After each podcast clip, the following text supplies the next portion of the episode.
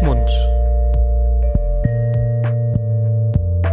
Der Podcast über Kinder- und Jugendmedizin.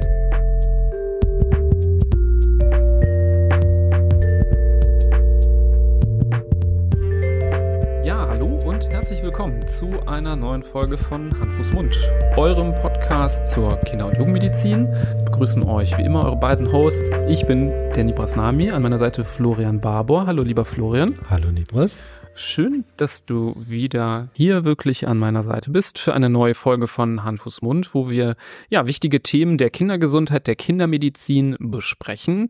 Ähm, und wenn ihr schon längere Zeit zuhört und ein paar Folgen mitbekommen habt, wisst ihr, dass wir nicht nur alleine über Themen sprechen, sondern auch immer wieder tolle Interviewgäste haben und so auch heute, denn wir wollen natürlich über ein Thema sprechen, das ähm, nicht ganz zu 100 Prozent unseren äh, pädiatrischen Schwerpunkt abbildet. Wir, wir, wir habt ihr vielleicht schon mal mitbekommen, dass wir vor allem hämato-onkologisch unterwegs sind, natürlich auch allgemein pädiatrisch, aber Hämato-Onkologie, das ist unser Schwerpunkt.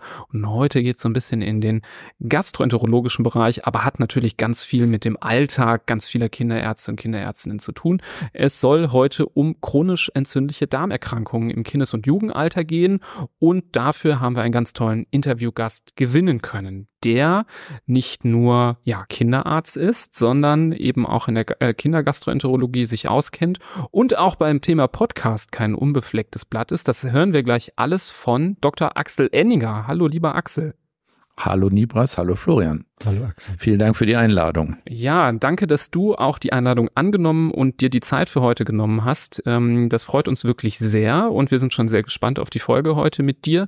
Vielleicht, um einzuleiten, kannst du mal dich kurz vorstellen und ein paar einleitende Worte ähm, ja, den Hörerinnen und Hörern mitteilen. Auch vor allem, wie du vielleicht auch dazu kommst, gerade zum Thema chronisch entzündliche Darmerkrankungen, ja, Ahnung zu haben.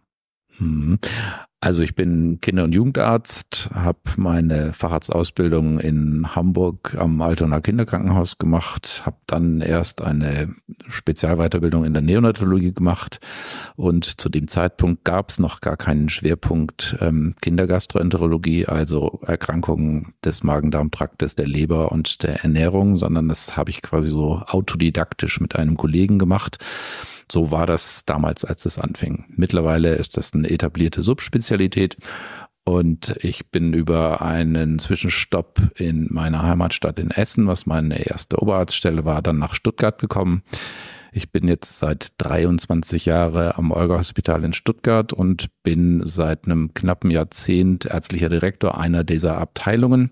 Wir sind eine Abteilung, die sich mit ganz vielen Dingen beschäftigt, mit Rheuma, mit Nephrologie, mit Diabetes, mit Endokrinologie. Unsere Notaufnahme gehört dazu, aber es gehört eben auch ähm, Gastroenterologie dazu, also Magen-Darm-Erkrankungen und damit beschäftige ich mich schwerpunktmäßig und habe eine Ambulanz, also eine Sprechstunde, wo niedergelassene Kinder- und Jugendärzte mir Kinder mit Magen-Darm-Problemen schicken können.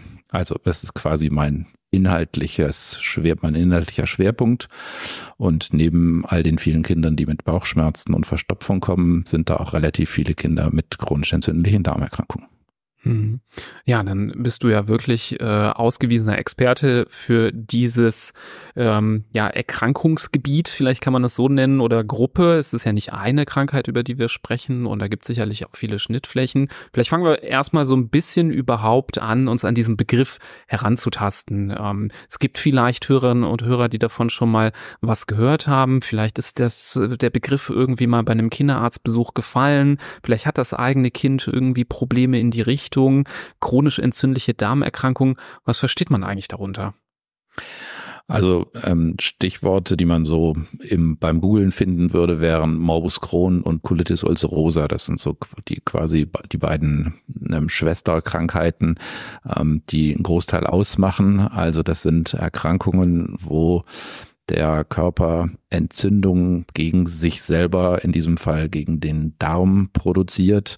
Man weiß nicht so genau, wieso das so ist. Es sind chronische Erkrankungen und es gibt eben zwei relativ typische Ausprägungen, eben das eine den Morbus Crohn und das andere die Colitis ulcerosa und als dritte Krankheit gibt es noch die sogenannte CEDU, die nicht klassifizierbare Colitis, die bei jüngeren Kindern so 10 bis 20 Prozent ausmacht. Je älter die Kinder werden, umso geringer wird dieser Anteil dieser CEDU. Also Morbus Crohn, Colitis ulcerosa sind die beiden Hauptvertreter dieser Erkrankungsgruppe. Hm, Nibras hat schon gesagt, beruflich ist das jetzt nicht gerade ein Gebiet, wo wir tagtäglich damit zu tun haben. Ähm, Im privaten Bereich kann ich eine Episode preisgeben. Da gibt's, äh, ich habe einen guten Freund, dessen Sohn hat eine chronisch entzündliche Darmerkrankung und warum ich das jetzt erwähne, es bringt mich zur nächsten Frage. Dieses Kind ist nämlich im Alt, im zweiten Lebensjahr diagnostiziert worden. Ähm, was ich schon sehr bemerkenswert fand äh, bei den Erzählungen. Mittlerweile ist er ist ein junger Erwachsener ähm, hat sich auch alles dementsprechend bestätigt und hat seine langjährige äh, Laufbahn genommen, aber die Erkrankung ist eben ganz im frühen Kindesalter gestellt worden.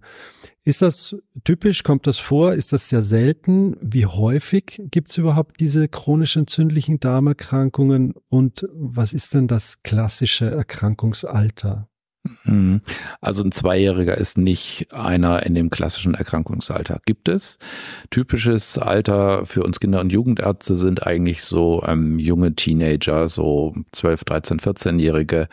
Ähm, das geht dann auch weiter hoch, wobei man dann sagen muss, dass eben ältere Jugendliche relativ häufig auch bei den internistischen Kollegen aufschlagen. Also wir Kinder- und Jugendärzte sehen so die allermeisten so in diesem frühen Teenageralter.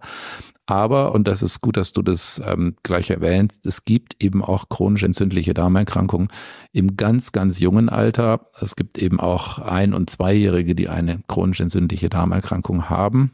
Wobei man bei denen ganz besonders gucken muss, da gibt es mittlerweile eine Vielzahl von ähm, oft genetisch verankerten Erkrankungen, die so aussehen, als wären sie eine chronisch entzündliche Darmerkrankung, die aber dann ähm, in der Detailpathophysiologie, also das, was sich da im Körper abspielt, ähm, ganz anders sind. Aber die sehen am Anfang so aus wie chronisch entzündliche Darmerkrankungen. Aber früher, als ich ähm, noch Medizin studierte, hieß es immer, unter zehn gibt's das nicht. Das ist falsch. Es gibt in jedem Alter chronisch entzündliche Darmerkrankungen. Und wir reden über Erkrankungen, die nicht so wirklich häufig sind. Also ähm, es gibt gar nicht so wahnsinnig gute Zahlen dazu. Man nimmt an, dass es so zwischen 70 bis 100 Kinder auf 100.000 sind. Also keine so eine wahnsinnig große Zahl. Wenn man die Gesamtzahl der Erwachsenen nimmt, dann sind es ungefähr 0,2 Prozent der Menschen in Deutschland haben eine chronisch entzündliche Darmerkrankung. Klingt erstmal selten, ähm, aber ähm, es wird eigentlich dazu führen, dass praktisch in jeder Kinder- und Jugendarztpraxis sich ein, zwei, drei Patienten mit ähm, Crohn oder Colitis ähm, betreut werden. Und ähm, insofern ist schon gut, wenn die niedergelassenen Kinder- und Jugendärzte auch eine gewisse Vorstellung davon haben, was wir denn so machen mit den Kindern. Mhm. Ist aber häufiger als jetzt zum Beispiel, was jetzt im Neugeborenen-Screening gescreent wird, ähm, was ja auch eine Latte ist an Erkrankungen, ähm, wo man äh, klar sagt, dass das lohnt sich danach zu gucken. Das hat natürlich mit dem der chronisch entzündlichen nichts zu tun, weil man danach jetzt nicht screent, aber ich finde das manchmal ganz gut, um das ins Verhältnis zu setzen mit den Häufigkeiten. Ähm, Vielleicht, du hast gerade schon dieses Wort in den Mund genommen, Pathophysiologie, also die ähm, Art und Weise, was genau im Körper passiert, wie die Erkrankung genau abläuft auf mikroskopischer Ebene. Das kann man natürlich äh, ins unendliche Detail äh, treiben, das wollen wir nicht, aber wir wollen vielleicht versuchen zu verstehen, was genau da am Darm passiert und warum der sich überhaupt entzündet. Ich meine, die meisten kennen natürlich eine Magen-Darm-Entzündung, die geht natürlich nach ein paar Tagen auch wieder weg. Ähm, und äh, das Ganze äh, klingt natürlich so, als ob das irgendwie verwandt miteinander wäre. Kannst du uns da nochmal aufklären, was da pathophysiologisch genau abläuft ähm, bei der chronisch entzündlichen Darmerkrankung? Also ähm, so ganz genau weiß man das gar nicht. Also man weiß einiges, aber die aller, aller, allerletzten Details wissen wir nicht. Ähm, vielleicht starten wir mal so. Zunächst mal ähm, fangen die klinisch genauso an, wie du es gesagt hast, wie ein Magen-Darm-Infekt. Man kann am Anfang, wenn die Kinder symptomatisch werden, nicht unterscheiden, ob das jetzt eine Salmonelleninfektion ist oder ob das irgendwas anderes ist. Das sieht genauso aus erstmal. Ähm, und das Komische ist halt, dass dann aber eben keine Erreger da sind, die diese Entzündung im Körper äh, los ähm, triggern sozusagen, wo der Körper dann sich ordentlich wehrt gegen ähm, zum Beispiel die Salmonellen, von denen er angegriffen wird, indem er dann Durchfall produziert, indem er ähm, seine Wunden hat, die dann zu den blutigen Stühlen führen und dann versucht, diese Wunden zum Heilen zu bringen. Ähm, all das findet statt, ohne dass da irgendwelche Erreger von außen kommen. Und da gibt's für den Crohn und die Colitis so ein bisschen hm, spezielle Dinge. Also der Morbus Crohn kann im gesamten Magen-Darm-Trakt auftreten, also von der Mundhöhle bis zum Po. Überall, ähm, im Kindesalter relativ häufig vorwiegend im Dickdarm, aber es gibt eben auch in der Speiseröhre, im Magen, im Dünndarm, überall Entzündungen. Das Typische für den Morbus Crohn ist, dass der eher in die Tiefe geht, dass da die Entzündung ähm, an der Schleimhaut anfängt, aber in die Tiefe geht und zum Teil auch ähm, bis in die Nachbarorgane geht. Und das Typische ist, dass es immer so Abwechslungsstellen gibt zwischen entzündeten und nicht entzündeten Arealen. Also ganz typisch, wenn man die Kinder endoskopiert, also wenn man eine Spiegelung macht, findet man manchmal gesunde Schleimhaut und daneben sind wieder entzündete Areale. Und das Ganze kann eben von oben bis unten stattfinden. Bei der Colitis ulcerosa ist ein bisschen anders. Da ist praktisch immer nur der Dickdarm betroffen.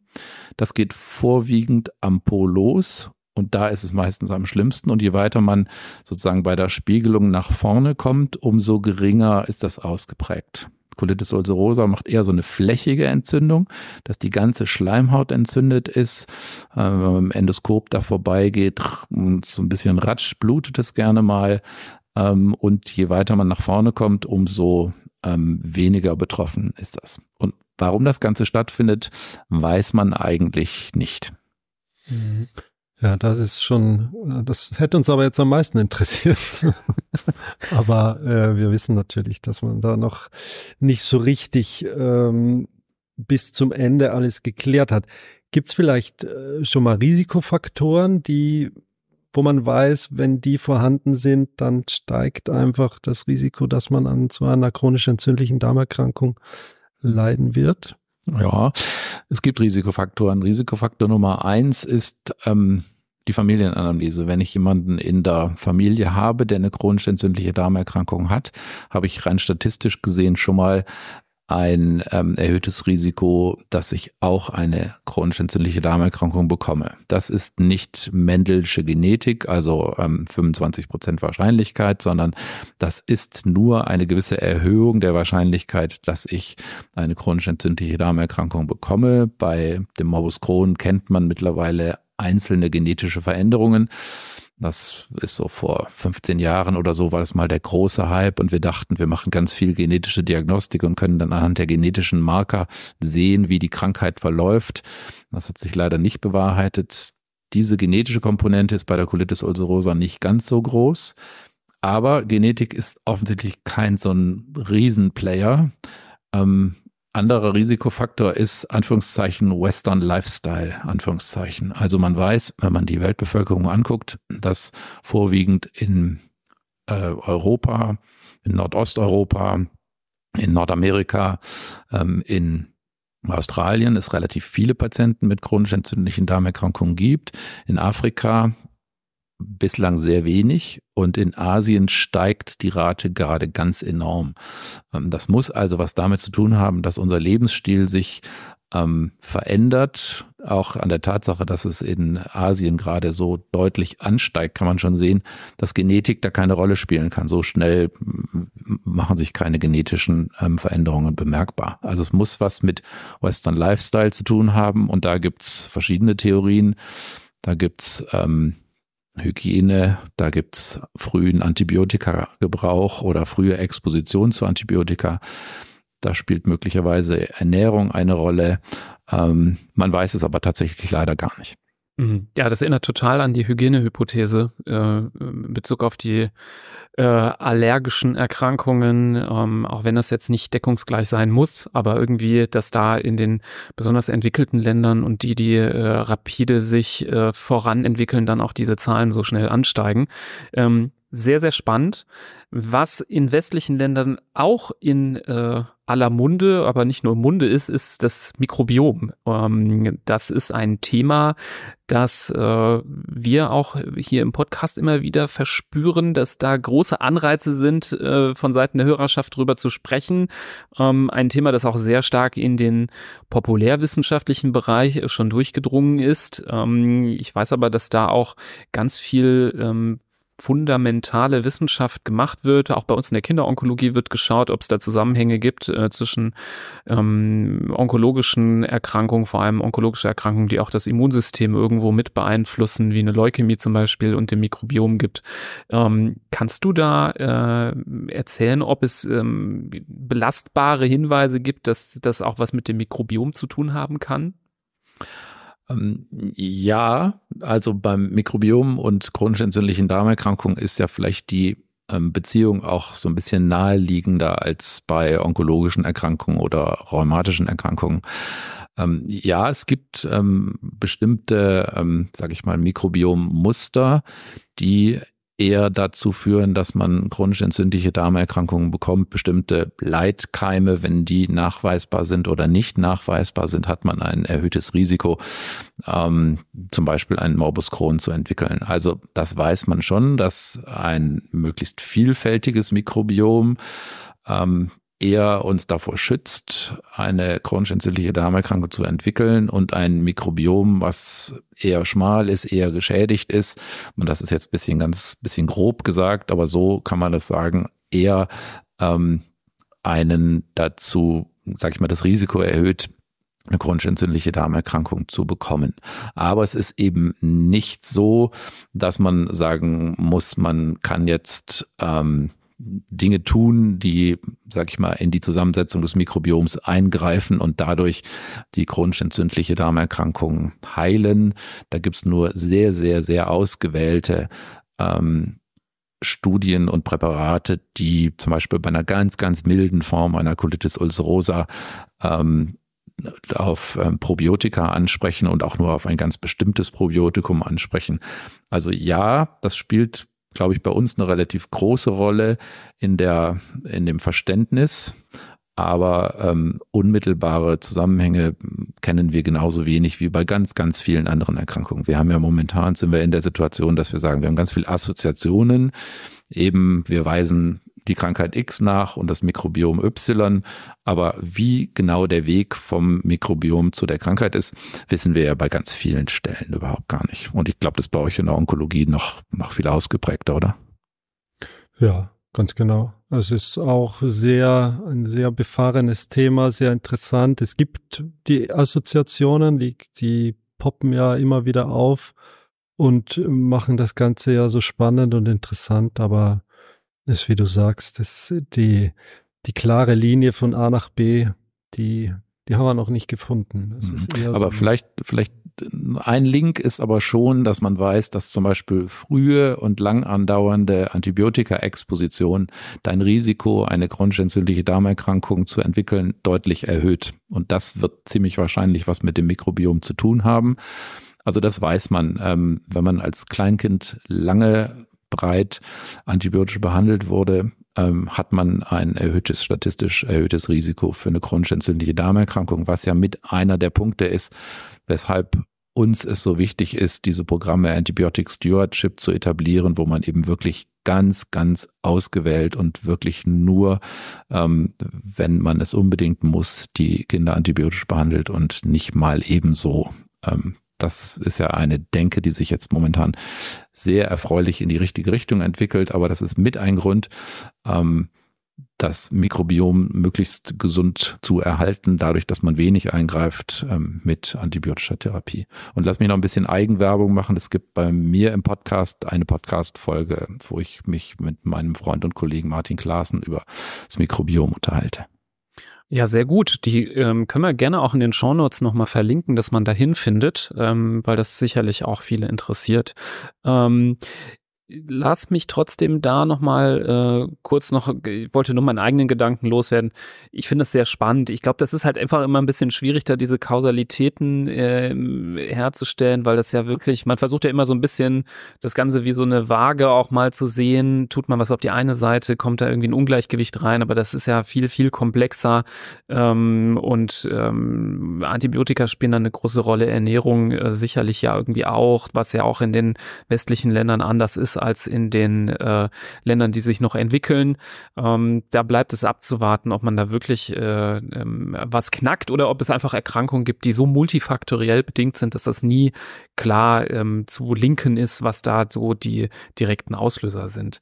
Mhm. aber lass mich, lass mich mhm. das bitte nochmal sagen. Also ja, Mikrobiom ist wichtig, aber Stand heute ist es völlig unsinnig, irgendwelche Mikrobiomanalysen zu machen unter der Vorstellung, dass ich da irgendwelche Dinge aus ableiten kann. Also das ist mir noch ein ganz wichtiger Punkt. Ich werde ganz, ganz häufig konfrontiert mit irgendwelchen Befunden von mikrobiologischen Labors und da wird dann gesagt, hier von den Keimen A sind zu wenig und von den Keimen B sind zu viel und die Empfehlungen sind immer irgendwelche Probiotika.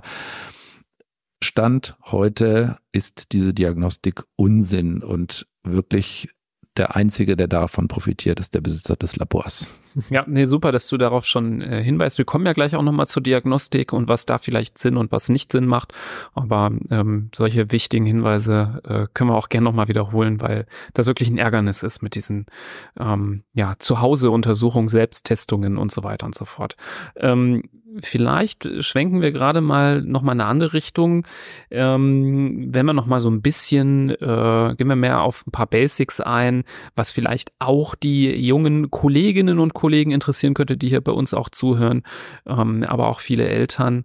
Es geht um die Symptome. Ähm, jetzt ist es so, dass das, ähm, du hast ja gesagt, die Altersunterschiede äh, können äh, deutlich sein. Es gibt von kleinen Kindern bis Jugendliche. Ähm, die äußeren Symptome schon mal unterschiedlich. Die Beschwerdekonstellationen können unterschiedlich sein. Aber was wären denn ähm, so Symptom Komplexe oder gewisse Red Flags, die ein Kinder- und Jugendarzt oder Ärztin, aber auch Eltern ja vielleicht an eine chronisch entzündliche Darmerkrankung denken lassen sollten. Hm.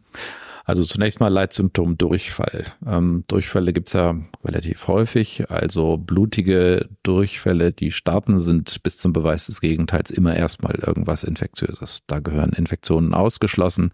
Da macht man Stuhlkulturen und wenn das Ganze länger geht, ähm, guckt man gerne auch mal nach Lamblien und Parasiten, um sicher auszuschließen, dass das irgendwas Infektiöses ist oder um es zu beweisen. Im Idealfall, dann kann man sagen, es ist eine infektiöse ähm, Durchfallserkrankung und die hören in aller Regel auch ja von alleine wieder auf, ohne dass man was tun muss. Das ist so eine Gruppe, die fangen an mit blutigen Stühlen. Das sind auch eher die Colitis-Patienten, also die, die eher so einen betroffenen, entzündeten Dickdarm haben. Ähm, aber auch Durchfälle, die nicht blutig sind, können ein Leitsymptom sein. Häufig kommt aber noch irgendwas anderes dazu. Da geht es dann um den Alltag nicht mehr hinkriegen, einfach schlapp und müde sein. Da geht's um unklare Fieberschübe, da geht's um Bauchschmerzen, da geht's um auch Wachstumsverzögerungen. Einfach, ähm, wenn da ein Zwölfjähriger ist, der eigentlich relativ gut ähm, gut aussieht, wenn man den in der Praxis sieht, aber äh, da wird geschildert, da gibt's immer wieder mal Durchfälle ich schaue mir den an, der ist vom Pubertätsstadium nicht so, wie man das eigentlich erwarten würde, obwohl die Eltern sagen, wir sind beide ganz normal in die Pubertät gekommen. Hm, der hat vielleicht ein bisschen Eisenmangel, dann lohnt es sich ähm, zu gucken. Also immer gucken, dass man Symptome sammelt und da geht es, wie gesagt, Bauchschmerzen, Durchfälle ist Nummer eins, aber eben auch Wachstumsstörungen, Gelenksch Gelenkschwellungen, äh, Gelenkentzündungen sind oft ein Thema, unklare Augenentzündungen, unklare Fieberschübe. Ähm, wenn solche Dinge zusammenkommen, dann muss man denken, okay, das ist vielleicht doch mehr als irgendein banaler Infekt. Und vor allem die Zeitschiene macht es. Also wenn das ein, zwei, drei Wochen geht, würde man sagen, das ist noch okay. Aber wenn es länger wird, dann muss man sagen, hier muss ich hellhörig werden und muss denken, der könnte doch eine chronisch entzündliche Darmerkrankung entwickeln oder auf dem Weg dorthin sein. Hm. Du hast du gerade schon gesagt, dass bei den Colitis-Patienten eher diese blutigen Durchfälle das erste Symptom sind. Gibt es da noch weitere äh, Unterscheidungsmöglichkeiten in diesem Stadium? Also bevor ich jetzt die große Diagnostik anwerfe, wo ich dann richtig reinschaue, ähm, aber so von der Anamnese, von der klinischen Untersuchung, Möglichkeiten zu unterscheiden, ob es jetzt eher eine Colitis ist oder eher ein Crohn? Mhm. Also dadurch, dass die blutigen Stühle von vielen einfach als Alarmsymptom wahrgenommen wird, weiß man auch aus zahlreichen Studien, dass die Zeit vom ersten Symptom bis zur Diagnosestellung bei der Colitis ulcerosa deutlich kürzer ist als bei Morbus Crohn. Bei blutigen Stühlen werden alle hellhörig. Ähm, also blutige Stühle wäre mal eins, was es beim Morbus Crohn auch gibt, aber ähm, nicht unbedingt sein muss. Ähm, Auffälligkeiten der Mundschleimhaut und Auffälligkeiten am Po, also sogenannte Marisken oder sogar möglicherweise Fistelöffnungen. Ähm, wenn man die sieht bei jemandem, der Durchfälle hat, dann hat er bis zum Beweis des Gegenteils mal einen Morbus Crohn. Dann muss man wirklich danach gucken. Sieht man bei der Colitis ulcerosa nicht. Die haben nichts an der Mundschleimhaut. Die haben auch üblicherweise ähm, keine Läsionen am Po. Kannst du vielleicht einmal kurz äh, erläutern, was Marisken und Okay, Marisken sind, sehen aus wie so Schleimhautfalten ähm, am Po, manchmal so ein bisschen fleischige Vorwölbungen. Ähm, die eben quasi neben oder am Poloch zu sehen sind, ähm, manchmal nur so ein, zwei Zentimeter, manchmal aber auch deutlich größer. Das, das wäre der, das eine. Da muss man immer denken, okay, da ist eine Mariske und der hat zusätzlich irgendwas anderes. Marisken können auch völlig harmlos sein. Aber wenn einer eine Mariske hat und der hat noch irgendwas anderes, dann müssen die Alarmglocken klingeln und muss man sagen, halt, der könnte irgendwas anderes haben. Ähm, dann schaue ich mir die Patienten natürlich an. Da geht's auch darum, wie sind die zu Wege? Wie kriegen die ihren Alltag hin? Können die in die Schule gehen? Können die ihren Sport machen? Und wenn da ein, nochmal wieder der berühmte Zwölfjährige ist und der sagt, na, eigentlich würde er gerne in Sport, aber er schafft es einfach nicht. Oder der kommt aus der Schule wieder und muss Mittagsschlaf machen. Das muss er früher nicht mehr machen. Dann muss man sagen, irgendwas ist hier faul. Also immer Symptome sammeln, ähm, Zeichen sammeln und dann hellhörig werden. Würdest du diese Schwäche und diese fehlende Fitness eher der Anämie zuschreiben oder dieser Dauerentzündung, die die Patienten dann in sich tragen? Ich glaube, das kriegt man nicht auseinander. Aber ähm, es gibt durchaus Patienten, die keine schlimme und ausgeprägte Anämie haben und die trotzdem einfach schlapp sind. Da sind ja viele Entzündungseiweiße, die da durch den Körper des Patienten ähm, schwirren und die machen eine ganze Reihe von Dingen, eben auch diese, diese Müdigkeit oder zum Beispiel ähm, sind die auch die Gegenspieler zum Wachstumshormon. Deswegen wachsen die Patienten oft auch nicht so wahnsinnig gut. Mhm. Kommen wir jetzt vielleicht zu dem diagnostischen Teil. Jetzt haben wir vielleicht einen Patienten oder eine Patientin, die so ein paar dieser Dinge bietet, die du gerade gesagt hast. Blutige Durchfälle, die Infektuntersuchung ähm, ist äh, unauffällig kein Erreger nachweisbar es dauert schon zu lange, um überhaupt äh, infektiös zu sein. Ähm, hinzu kommt vielleicht auch ähm, eine Abgeschlagenheit ähm, oder ein Untergewicht, äh, was nicht äh, durch die Ernährung klar erklärt werden kann. Ähm, was wären jetzt die nächsten Schritte der Diagnostik, die sinnvoll sind? Äh, wir wissen oder können uns alle vorstellen, dass man da irgendwann gerne auch auch mal sich ein Bild von macht, zum Beispiel mit einer Spiegelung, aber vielleicht im ersten äh, Schritt, gerade vielleicht auch was in der Kinderarztpraxis durchgeführt werden kann, vielleicht auch mit der Überleitung, ab wann ähm, denn auch ein Spezialist oder eine Spezialistin ins Boot gehört, um das weiter abzuklären. Hm.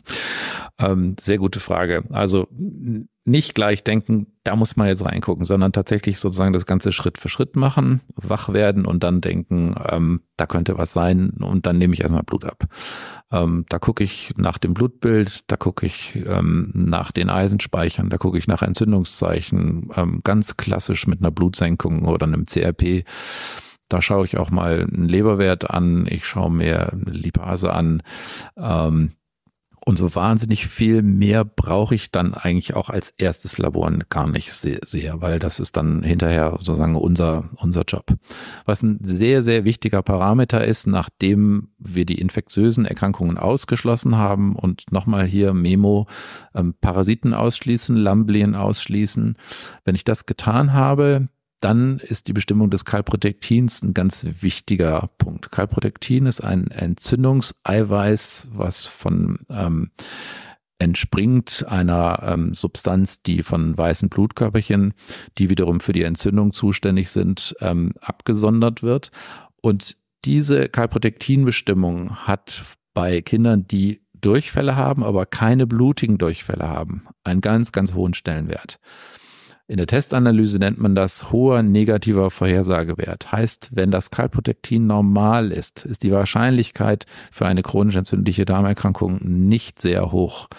Und ich sage immer, da muss man sich warm anziehen, um eine ordentliche Indikation für eine Spiegelung zu haben, wenn ich ein negatives Kalprotektin habe. Bei den blutigen Stühlen ist leider ein bisschen blöd, weil das Blut macht immer auch das Kalprotektin hoch. Das heißt, wenn ich einen habe mit blutigen Stühlen und ich bestimme das Kalprotektin, das ist immer hoch. Und es ist wurscht, ob es ist wegen der Salmonellen oder weil der einen Polypen im Darm hat oder sonst was. Also bei blutigen Stühlen hilft mir das Kalprotektin nicht, aber bei Kindern, die keine blutigen Stühle haben, ist es ähm, wunderbar. Das heißt, Kalprotektin im Stuhl wirklich sehr, sehr wichtiger Parameter. Wer möchte, kann auch alternativen Lactoferrin bestimmen. Das ist so ein bisschen ähm, Geschmackssache. Ich persönlich bestimme Kalprotektin, aber das muss man sich selber sozusagen überlegen, was ich tun will. Was man dann noch tun kann, ist ein Ultraschall. Ultraschall vom Bauch machen ja mittlerweile viele. Da sehen Sie bei der Colitis meistens gar nichts weil die eben so eine flächige Entzündung macht. Ähm, da sehen Sie meistens keine richtig ähm, Darmwandverdickungen, aber beim Crohn sehen Sie oft deutliche Verdickungen des Darmwands. Ich habe ja vorhin schon gesagt, da geht die Entzündung eher in die Tiefe und das führt dazu, dass die Darmwände dicker werden. Und das sieht man mit dem Linearschallkopf eigentlich wirklich ähm, ganz gut. Also ein Ultraschall ist gut um es nochmal zusammenzufassen, Stühle, Infektionen ausschließen, Lamblien, Parasiten ausschließen, Kalprotektin machen und Basisentzündungslabor mit Blutbild und einem Schall. Dann kann man schon ganz gut die Richtung einsortieren. Mhm. Und wenn dann die Richtung hm, weiterhin darauf hindeutet, dass es sich um eine chronisch entzündliche Darmerkrankung handelt, muss man die Diagnostik äh, eskalieren und dann steht wahrscheinlich schon eine Magen- bzw. Darmspiegelung auf dem Programm, oder? Ist das? Genau. wobei, ich, wobei ich immer sage, ein Kalprotektin ist kein Kalprotektin. Mhm. Also ich hätte das gerne dann nochmal bestätigt, mhm. weil manchmal, wenn man es zu schnell bestimmt, zum Beispiel nach einer infektiösen ähm, Magen-Darm-Erkrankung, dann hat man manchmal so mäßig erhöhte Werte und dann gleich auf die Endoskopieschiene zu springen, ist oft zu früh. Also ein zweiter Wert ist immer ganz gut, aber dann ähm, kommen wir Kindergastroenterologen ins Spiel und ähm, wir werden bei so einer Konstellation in der Tat dann sagen müssen, ja, da müssen wir reinschauen. Das ist ja für Erwachsene, gehört ja zur Vorsorge dazu. Das äh, macht man ab einem gewissen Alter schon fast routinemäßig. Ist das bei Kindern genauso? Ist das oder ist das mehr Akt für Kinder und deren Familien so eine so eine Spiegelung? Also der Akt ist schon signifikant, muss man schon sagen. Also wobei das Hauptproblem ist eben in der Tat ähm, die Vorbereitung, weil der Darm muss ja sauber sein. Ähm, da dürfen keine Restnahrungsbestandteile mehr drin sein. Das heißt, ähm, die Reinigung, dieser Reinigungsprozess am Tag davor, der ähm, nervt. Die Kinder müssen relativ viel trinken und wenn das nicht klappt, ähm, brauchen manche auch tatsächlich eine Magensonde, die man ihnen legen muss, um dann diese Spülflüssigkeit ihnen zu geben. Also der Tag davor ist ähm, wahrlich nicht lustig und weil das so ist und weil wir, bitte? Sorry, die Flüssigkeit ist auch noch nicht wirklich was für den Geschmack, oder? Nein, oder hat sich das mittlerweile geändert? Nee. Ah, so richtig, so richtig lecker ist es nicht. Also man kann ähm, sich da mit ähm, Apfelsaft manchmal etwas behelfen, aber am Ende des Tages ähm, gibt es welche, die scheußlich schmecken und welche, die vielleicht ein bisschen weniger scheußlich schmecken. Und wer selber als Erwachsener schon mal eine Vorbereitung für eine Koloskopie hatte, der weiß, dass das ähm, nicht vergnügungssteuerpflichtig ist. Als Erwachsener kriegt man das hin, aber wenn ich ein 5, 6, 7-Jähriger bin, dann kriege ich das nicht gut hin. Und ähm, deswegen machen wir das auch immer stationär. Also das ist ähm, manchmal von den Eltern wird so der Wunsch an uns herangetragen zu sagen, naja, das machen wir zu Hause. Ähm, das tun wir nicht, weil ähm, von dem Reinigungsergebnis natürlich ganz entscheidend abhängt, ähm, wie gut wir sehen. Die Spiegelung an sich findet in Narkose statt. Davon kriegt ähm, der Patient nichts mit. Und du hattest vorhin gesagt, Magen-Darmspiegelung. Ähm, ich hatte ja vorhin schon gesagt, dass der Morbus Crohn eben vom Mund bis zum Po sich ausbreiten kann, sodass eigentlich die Regel bei allen Kindergastroenterologen ist, wenn die Indikation für eine Darmspiegelung besteht, dann schaut man auch in der gleichen Narkose von oben auch rein um sicher auch dort ähm, zu gucken, ob alles in Ordnung ist und auch dort Proben zu entnehmen. Wenn ich den Patienten schon in Narkose habe, sollte man die ähm, Gelegenheiten nutzen. Kleine, kleine Ausnahme vielleicht, wenn ich mir sehr, sehr sicher bin, dass das eine Colitis ulcerosa bin bei der Dickdarmspiegelung, dann muss ich vielleicht nicht oben reingucken, aber eigentlich sollte man es ähm, die Chance nutzen und unten und oben reingucken. Und das Ganze ist eine stationäre Prozedur der Tag der Untersuchung ist nicht schlimm, der Tag davor ist blöd.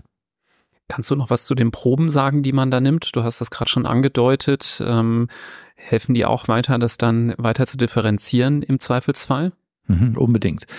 Ähm, entscheidend ähm, ist ja Nummer eins mal, wie sieht denn das aus in dem Darm? Da hatte ich vorhin schon gesagt, ähm, das Verteilungsmuster ist ganz, ganz wichtig. Es gibt bestimmte Dinge, da ahnt man schon, dass das ein Morbus Crohn ist. Also ähm, typisch für den Morbus Crohn sind zum Beispiel sogenannte Aften. Jeder, der schon mal Aften im Mund hat, ähm, weiß, wie eine Afte aussieht. Die gibt's eben auch im Magen-Darm-Trakt weiter unten.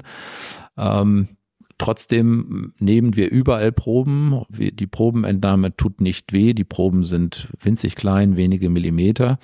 Und ähm, der Pathologe muss die anschauen und der Pathologe kann nach ein paar relativ spezifischen Dingen gucken, um zu unterscheiden, ob es eben Crohn oder Colitis ist. Gelingt nicht immer. Wenn es nicht gelingt, dann ist es ähm, eben diese unklassifizierbare Colitis CEDU.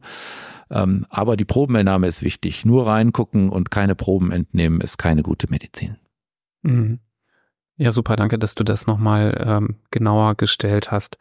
Ja, jetzt äh, ist es so, ähm, ihr habt äh, die Gastroenterologen die Spiegelung gemacht, ihr habt äh, schon ein sehr gutes Bild, ähm, habt vielleicht in beiden Spiegelungen Läsionen gesehen, darum äh, vor allem eher den Verdacht auf den Kron oder die Läsionen waren so flächig, wie du das beschrieben hast, äh, vorher diese blutigen Durchfälle, dass man sich sehr sicher ist ähm, im Darm, dass das eine Colitis ist. Jetzt geht es so ein bisschen in Richtung Therapie. Was sind da denn die Grundpfeiler der Therapie einer chronisch entzündlichen Darmerkrankung? Gibt es da Unterschiede, ähm, ob wir jetzt von Crohn oder Colitis sprechen? Und ähm, vielleicht auch am Ende, wenn du da noch kurz einen Moment so hast, ähm, spielt das Thema Operationen auch eine Rolle? Mhm. Also ja, die Therapie ist streckenweise gleich. Am Anfang ist sie aber besonders anders. Ähm, bei einem neu diagnostizierten Morbus Crohn, wo es keine Hinweise für einen besonders schweren Verlauf gibt. Das nennt sich ähm, neudeutsch Popo-Kriterien oder Predictors of Poor Outcome. Ähm, wenn wir solche ähm, Kriterien haben, dann müssen wir, sag ich mal, in unsere Trickkiste greifen und sogenannte Biologika nehmen. Ähm, da kommen wir aber gleich zu. Üblicherweise habe ich aber nicht diese äh, Kriterien, sondern habe einen, sag ich mal, normalen Morbus Crohn. Und dann gibt es sowohl für den Crohn als auch für die Colitis ähm, Leitlinien. Da schaut man nach. Da sollte man sich auch dran halten, es sei denn, man hat gute Gründe, ähm, das nicht zu tun. Und da ist Nummer eins beim Morbus Crohn die sogenannte exklusive enterale Ernährungstherapie. Das ist eine ähm, Therapie, wo der Patient über sechs bis acht Wochen ausschließlich mit einer Trinknahrung ernährt wird. Und ähm, dadurch bekommt man die Entzündung am Anfang ausgesprochen gut in den Griff. Die haben hohe Ansprechraten, die Patienten, ist aber auch eine Therapie, die schon herausfordernd ist für ähm, den Patienten, aber auch für die gesamte Familie. Also exklusive enterale Ernährungstherapie wäre Nummer eins beim Morbus Crohn, hilft bei der Colitis ulcerosa gar nicht. Ähm, wenn man bei Morbus Crohn keine exklusive enterale Ernährungstherapie machen kann und man nicht auf diese neuen ähm, Biologika ähm, zurückgreifen will, ist immer noch Cortison die Standardtherapie Nummer eins. Ich hatte ja gesagt, das Wesen dieser Krankheit besteht darin, dass der Körper Entzündung gegen sich selber produziert und da hilft Cortison tatsächlich relativ effektiv.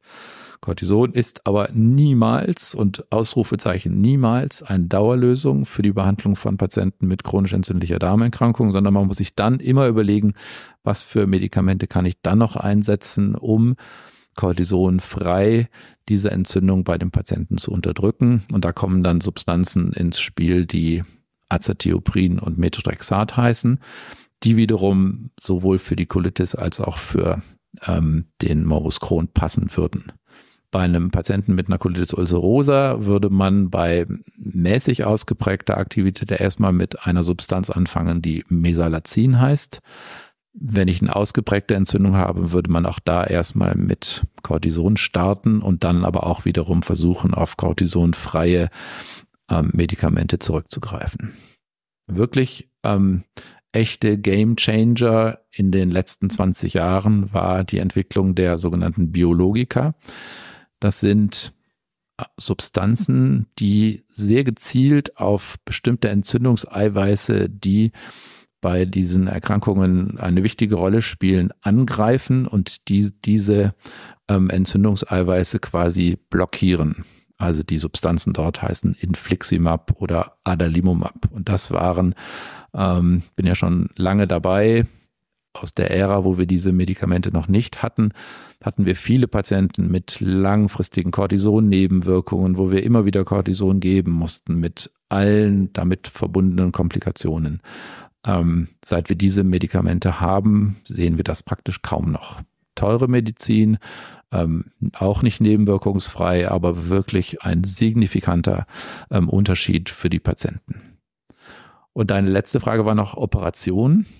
Ja, ähm, diese, wir reden ja hier über eine Erkrankung, die eine chronische Erkrankung ist. Wir können aktuell ähm, mit keiner Therapie, die wir haben, ähm, diese Erkrankung heilen, muss man leider sagen. Und man weiß, wenn die chronisch entzündliche Darmerkrankung lange geht, dann ist die Wahrscheinlichkeit ähm, hoch oder beziehungsweise sie steigt, dass man dann irgendwann mal operiert werden muss.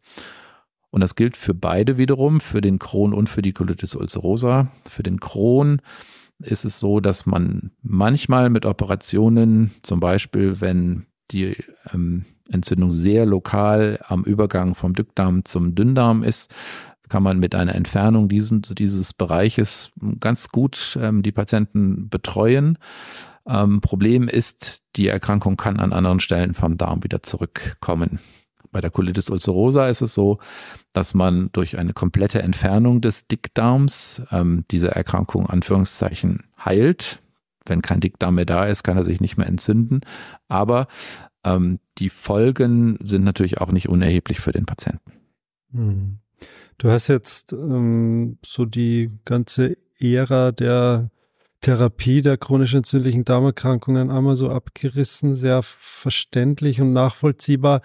Sind wir da schon am Ende angelangt? Ist das mit dem Biologika, mit Infliximab und äh, Adalimumab, sind wir da haben wir schon alles erreicht oder gibt es da Aussicht auf Weiterentwicklung dieser, dieser, dieser Stoffe oder gibt es andere hm, Komponenten, auf die du da hoffen würdest? Mhm. Also es gibt erstaunlicher oder erfreulicherweise eine ganze Reihe von ähm, Substanzen, die immer zuerst in der Erwachsenenmedizin in der Erprobung sind und die dann nach ein paar Jahren auch ähm, sozusagen zu uns Kinder- und Jugendärzten rüberschwappen. Ähm, und da gibt es sehr, sehr vielversprechende Entwicklungen. Insofern kann man ähm, nur sagen, die Zeit spielt momentan für uns. Also da, es gibt immer mehr Substanzen, die wir nehmen können. Unser sag ich mal, unser ähm, Kasten, in dem, in den wir reingreifen können, der wird immer vielfältiger. Wie gesagt, momentan ist Infliximab und Adalimumab zugelassen. Ähm, wir haben mittlerweile relativ viele Patienten, die mit einer Substanz behandelt werden, die Vedolizumab heißt. Das ist eine Substanz, die sehr lokal am Darm wirkt und relativ wenig Nebenwirkungen hat.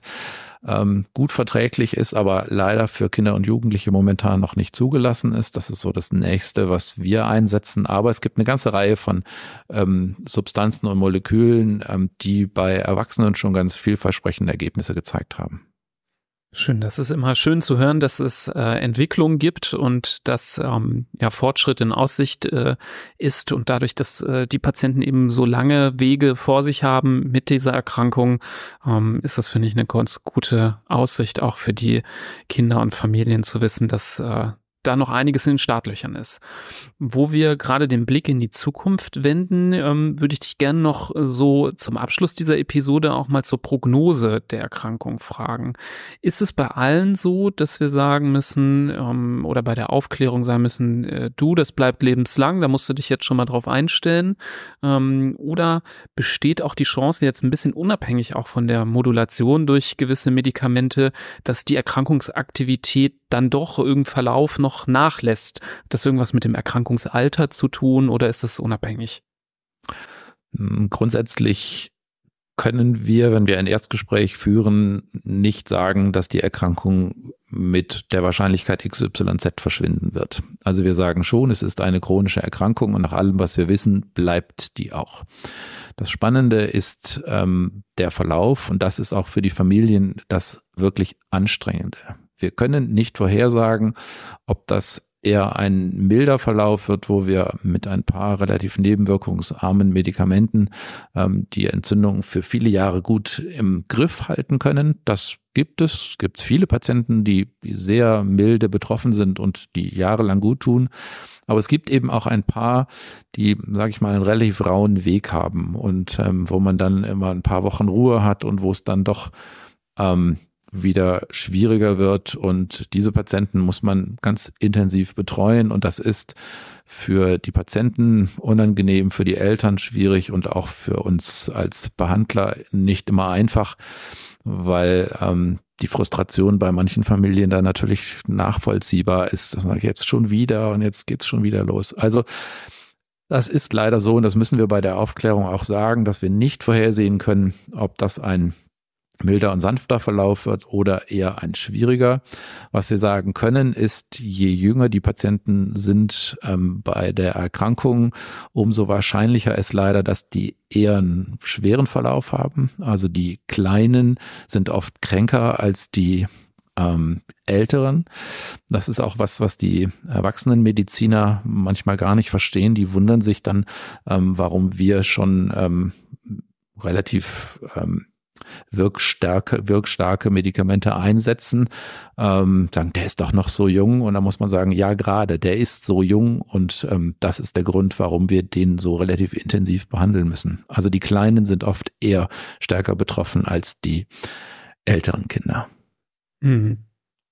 Ja, das ist gut hier auch nochmal zu zeigen, dass äh, eben nicht mit der Diagnosestellung schon gesagt werden kann, wie die Erkrankung verläuft, sondern dass man die auch irgendwie ja auch anhand der Therapie erstmal kennenlernen muss. Äh, sowohl der Patient, die Familie, aber auch als Behandler muss man äh, sich darauf einstellen. Das ist ja bei manchen Erkrankungen eher so, dass man das äh, relativ gut abschätzen kann, in welche Richtung das geht. Und hier steht man, glaube ich, am Anfang zwar mit einer Diagnose da, aber ähm, kann da äh, wenig antizipieren, ähm, wie das weiterläuft. Ähm, das macht es äh, ja unberechenbar und äh, die Frustration, die du beschrieben hast, die habe ich auch schon erleben können bei Familien und Patienten, die man mhm. betreut hat mit der das Erkrankung. In der Tat, in der Tat schwierig. Also ich meine, bei, bei euch, also in eurem Fachgebiet, da was weiß ich, du, du diagnostizierst eine, eine neue Leukämie, du kannst sagen, das ist Leukämie ähm, XYZ und unser Behandlungszyklus ähm, geht jetzt über den Zeitraum, was weiß ich, sechs Monate, neun Monate, zwölf Monate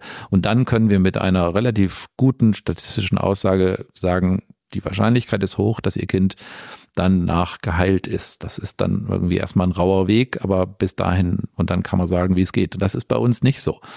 Ähm, das ist schon, schon anstrengend und für die, für die Eltern manchmal ganz, ganz schwer zu akzeptieren. Die Jugendlichen kriegen das oft besser hin und sagen, naja, gucken wir mal, wie es so wird. Aber ähm, das hören Eltern nicht wahnsinnig gerne, dass man das nicht vorhersehen kann. Mhm.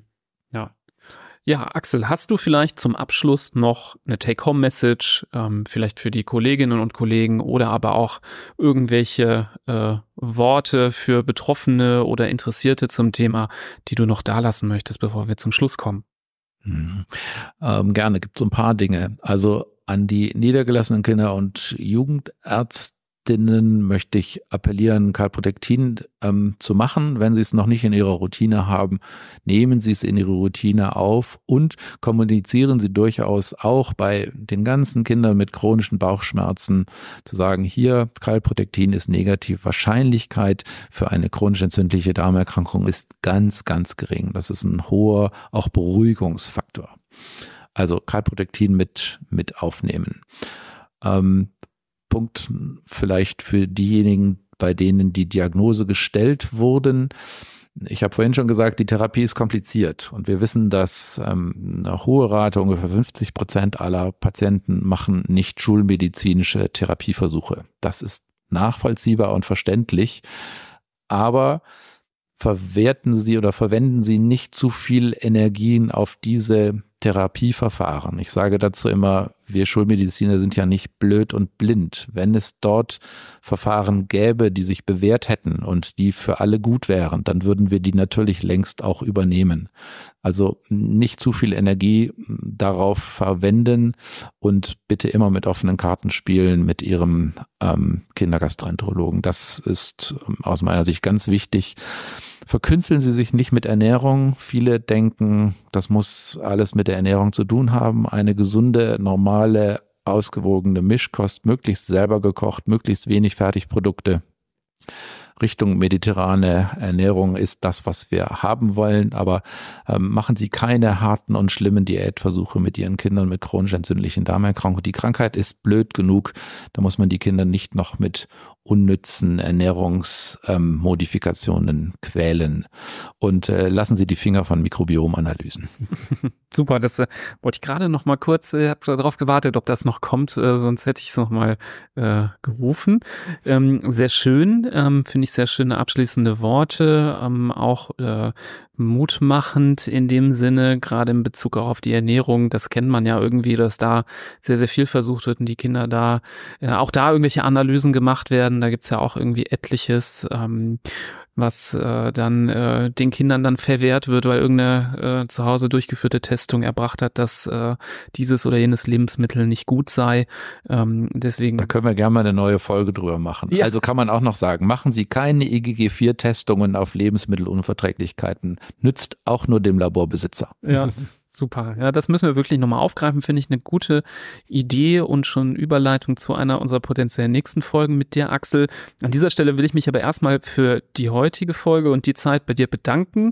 Ähm, schön, dass du dir die Zeit nehmen konntest. Ich glaube, das ist für ganz viele jetzt hier ähm, besonders hilfreich gewesen und ähm, gerade aus dem Munde jemanden, von jemandem, der sich damit äh, sehr, sehr gut auskennt, eben auch eine sehr wertvolle Episode, die hoffentlich viel gehört wird. Wir hoffen, dass die auch vielleicht in Kreisen von Familien, die diese Erkrankung ja kennen, vielleicht auch ähm, jemanden nicht wieder alles erklären wollen, sondern vielleicht kann man auch mal diese Episode weiterleiten und sagen, hier, das ist das, was bei uns gerade Thema ist. Ähm, da habt ihr dann schon mal so einen groben Überblick, äh, worum es genau geht. Sicherlich werden wir in der Zukunft auch irgendwann mal mal nur über Crohn, mal nur über Colitis ulcerosa sprechen müssen, das nochmal vertiefen, aber ich denke, das war jetzt ein guter erster Aufschlag, um in die Thematik reinzukommen.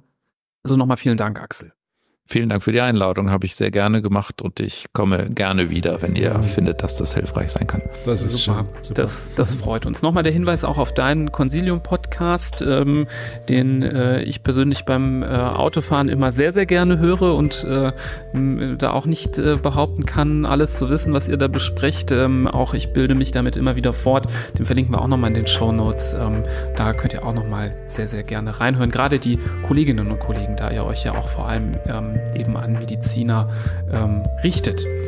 Ähm, ja, ansonsten bleibt mir nichts anderes übrig, als allen eine gute Zeit zu wünschen. Wir hören uns bei der nächsten Folge. Bis dahin. Tschüss. Tschüss. Tschüss.